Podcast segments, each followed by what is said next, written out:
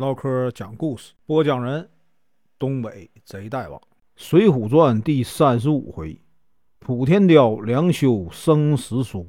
声明：本书由网络收集整理制作，仅供预览、交流、学习使用，版权归原作者和出版社所有，请支持订阅、购买正版。如果你喜欢，点个红心，关注我，听后续。上回说到，李应啊，十分生气。带着人呢去找这个祝家三兄弟啊理论。祝家三杰其中啊年纪最小的这个祝彪说呀：“那石谦已经承认自己是梁山贼寇了，你同他勾结是想要谋反吗？识相的就赶紧离开，不然连你呀一起抓。”这个李应勃然大怒，纵马与这个祝彪打斗，两人呢斗了十七八个回合，祝彪。被打败，调转马头就逃走。途中呢，转身拉弓射箭，射中了李应的肩膀。众人呢，急忙扶着李应啊，回到了李家庄，给李应啊治伤。今天啊，咱继续啊往下说。杨雄和石秀啊，担心的连累李应，就去这个梁山坡啊求助。晁盖听说石谦打着梁山坡好汉的名目啊，去干嘛呀？偷鸡吃。要把杨雄和石秀啊拉出去斩了。宋江连忙说：“哎，哥哥息怒啊！这两位贤弟并不是啊偷鸡摸狗之辈。那古上早石谦也不会啊轻易啊去惹这个祝家庄。我听说祝家庄要与啊山寨敌对，如今呢山寨人马众多呀，钱粮缺少，不如呢趁势收复祝家庄，一则呢。”借的一些粮食啊，补充山寨；二者呢，可以请这个李应啊入伙。我愿意呢，亲自带领一批人马呀下山攻打祝家庄。不打下祝家庄啊，誓不回山。吴用呢也赞同啊这么做。晁盖听了，只得放了这个杨雄和石秀，命这个宋江啊、花荣、李俊等头领啊带着一队人马。林冲呢？秦明、王英等头领啊，带着另一队人马，兵分两路啊，前去攻打祝家庄。宋江在这个祝家庄附近安下营寨，正要派一个人呢去探路。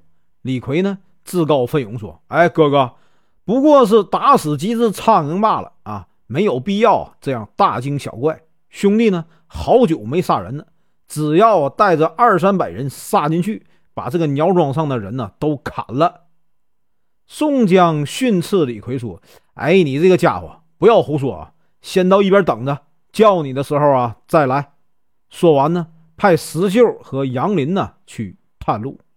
石秀扮成樵夫，进了一家酒店。只见呢，这个酒店里摆着一些兵器，人人呢都穿着一件黄背心儿，背心儿这个后面啊写着一个大大的“柱”字。石秀就问一个老汉：“老人家。”这是什么风俗啊？为什么各家各户啊门前都插着刀啊？老汉说：“哎，你是外地来的吧？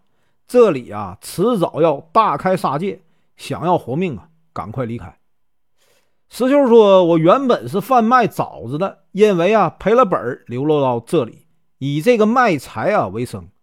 不知不觉走到了这里，看这里啊十分安宁。哎，怎么会大开杀戒呢？”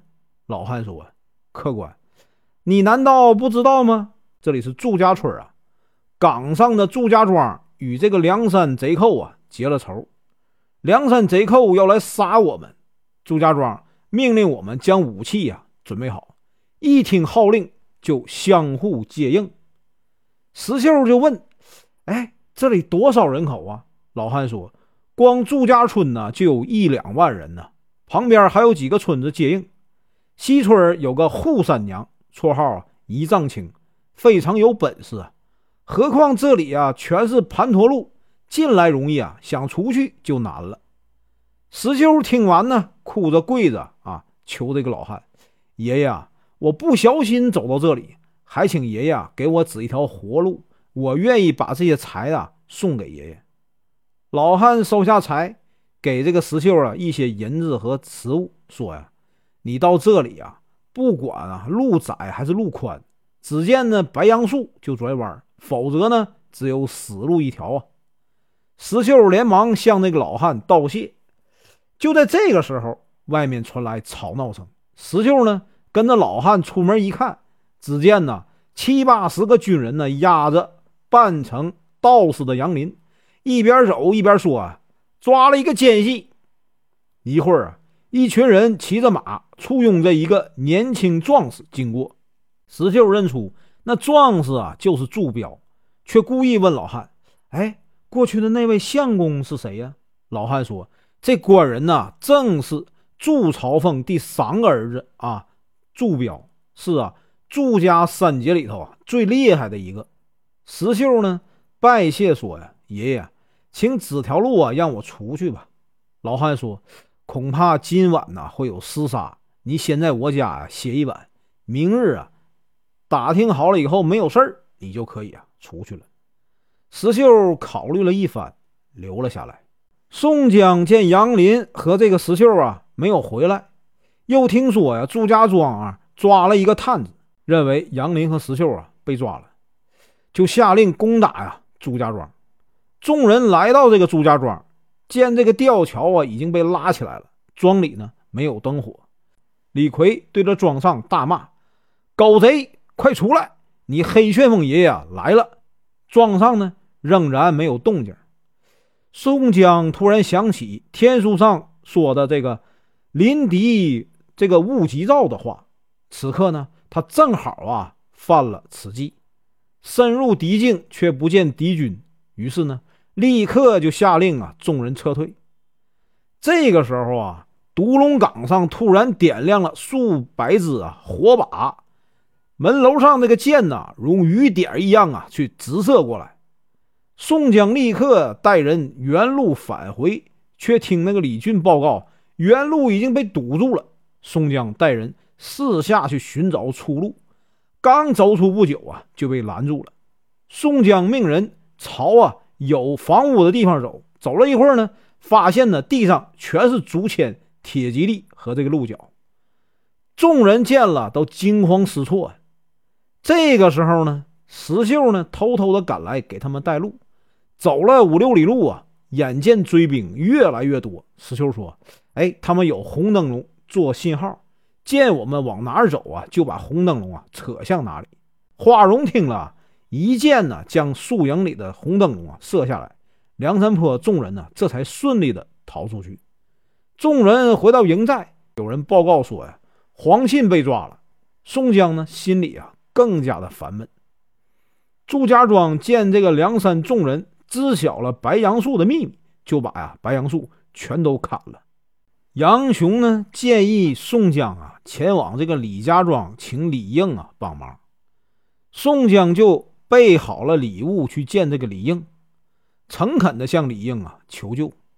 李应呢推脱自己身上有病，拒绝啊亲自出面相救。宋江没有办法，只得回去了。众头领商量之后啊，决定天亮以后啊再去攻打这个祝家庄。第二天，梁山众人远远的看到啊祝家庄飘着两面白旗，上面绣着“天平水泊啊”。擒晁盖，踏破梁山呐，捉宋江，十四个字。这一看呢，都火冒三丈啊！